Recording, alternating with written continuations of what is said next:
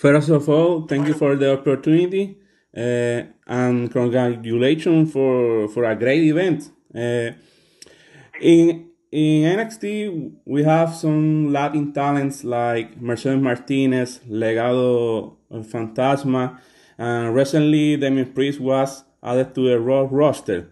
My question is, how far or close are we from seeing a NXT Latin American brand?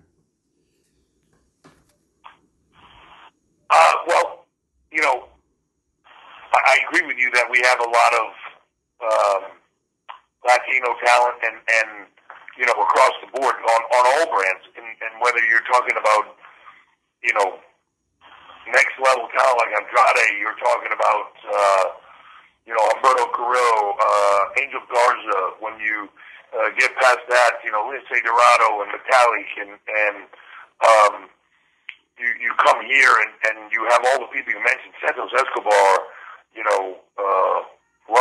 Joaquin. Like there's just so many talent. So if you look at it in that in that manner, um, could we be very close to a Latino brand? Absolutely.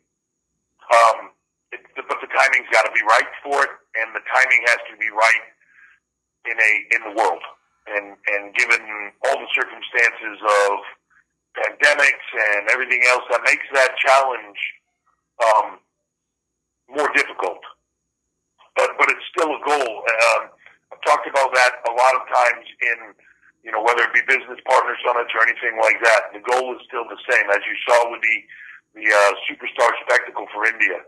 The the intent to grow and, and have localized content and brand in India to, to have that in other markets as well, much like we have done in the UK. And, and in the UK, I, I feel like we're just making the surface of where it's going to go. Um, opportunity there.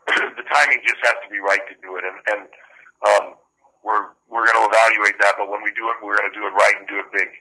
It, it doesn't make sense to just do it to do it. Okay, thank you.